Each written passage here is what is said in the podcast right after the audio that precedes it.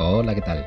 Mi nombre es Rodrigo Guadián y esto es El Ángulo Medio, un podcast donde hablamos sobre el movimiento, sobre su análisis, trucos y técnicas relacionadas con él. En los episodios 2, 3 y 5 hablamos sobre la respiración, posición de la pelvis y alineación de costillas, respectivamente.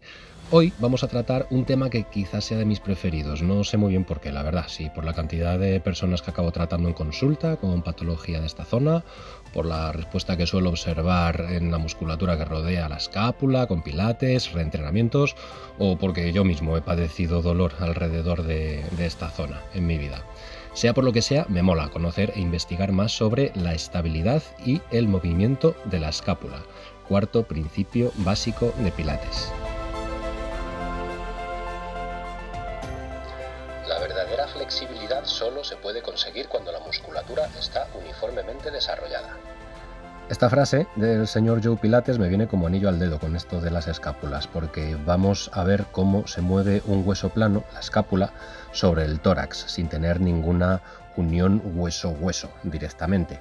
Es decir, todos los movimientos se realizan con músculos entre medias y aquí es cuando se nota mucho, pero mucho, el que esos músculos estén uniformemente desarrollados, como decía la frase con capacidad de sujetar y de mover, dicho de otra manera, con equilibrio entre la rigidez y la elasticidad. Vamos a ver de qué va el principio básico número 4 sobre la estabilidad y movimiento escapular un poco por encima y luego te cuento algo más en detalle. Visualicemos una espalda, la cabeza, la nuca, la columna. Vamos a colocar dos triángulos a la altura un poco por debajo de la línea de la nuca. Esas son las escápulas, dos huesos planos con forma de triángulo, solo que estarían boca abajo.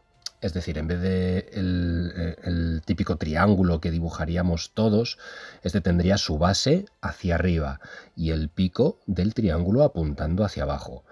Y los movimientos que puede realizar la escápula son en vertical, arriba y abajo, en horizontal, acercándose y alejándose de la columna, y movimientos de rotación externa e interna, o sea, lo que es lo mismo, en el sentido de las agujas del reloj y en el sentido contrario a las agujas del reloj.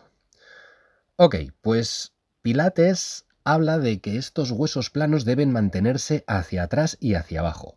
Y esto será así en muchísimos casos, ya que en nuestro día a día realizamos más movimientos hacia adelante y hacia arriba. Pero es verdad que hay, excepciones. En cualquier caso, aunque se le añadan modificaciones extra a algunas personas, es verdad que ese movimiento hacia atrás y hacia abajo es común a casi todo el mundo. Y aquí entra en juego el trapecio inferior. A ver, te lo presento, porque creo que es importante que lo, que lo visualices. Imagina un rombo, ¿vale? ¿Lo tienes? Con su pico arriba, su pico abajo, sus picos laterales. Bueno, vamos a ponerlo encima de la espalda de antes, de tal manera que el pico de arriba coincida con la nuca. Y los picos laterales que coincidan con los triángulos invertidos, de los que hablábamos, las escápulas. El pico de abajo puedes ponerlo donde caiga, no es relevante para entender su función ahora, pero si sabes dónde queda la vértebra dorsal número 12, pues lo pones ahí, que, es donde llega. Total, eh, el trapecio se divide en superior, medio e inferior por cómo están orientadas sus fibras. Así que te puedes imaginar que si divides el rombo con una línea horizontal, la parte de abajo corresponderá al trapecio inferior. Y si visualizas su forma de V, entenderás mejor esa acción de juntar escápulas y bajar escápulas. Siento todo este rollo por si te has perdido un poco, pero últimamente estoy leyendo sobre la imaginería motora y visualizarlo o imaginarlo está comprobado que ayuda a la conexión cerebro-músculo y eso se traduce en un movimiento más eficiente y un movimiento mejorado. Así que está bien que, lo visualicemos y entendamos un poquito cómo va. Este es el concepto de alineación escapular según Pilates y tiene toda la razón, pero hay mucho más. A ver, vamos a verlo con un ejercicio. Túmbate boca arriba. Vamos a colocarnos tumbaditos boca arriba, ¿vale? Y coloca tus brazos a lo largo del cuerpo. Te doy un poquito de tiempo, te tumbas boca arriba, brazos rectos a lo largo del cuerpo, puedes doblar las rodillas para estar más cómodo, apoyando la planta de los pies en el suelo. ¿Ya? Ok, Vamos a realizar tres movimientos. Primer movimiento. Eleva tus hombros hacia las orejas y desciende los hombros hacia los pies. Ten en cuenta que esa es la movilidad total de tus escápulas, pero que sepas que cuando queremos mantenerla estable, ese ideal está en una zona intermedia de este movimiento que has realizado. Y si me apuras, probablemente un pelín hacia abajo. Este es el movimiento vertical del que te hablaba. Movimiento número 2. Coloca tus brazos verticales apuntando hacia el techo. ¿Vale? Que formen una línea, los brazos apuntando hacia el techo. Recuerda que estás tumbado boca arriba. Ahora dirige los brazos hacia el techo todo lo que puedas y luego llévatelos hacia la colchoneta todo lo que puedas también. Ten en cuenta que su posición ideal estará hacia la mitad de ese movimiento, pero casi seguro, no me ha puesto nada porque cada cuerpo es diferente, pero por estadística casi seguro que esa posición ideal está más hacia atrás del punto medio, del punto medio que te puedas imaginar. Este es el movimiento horizontal del que te hablaba, en el que la escápula se acerca y se aleja de la columna. Tercer movimiento. Eh, ¿Sabes lo que es hacer el ángel en la nieve?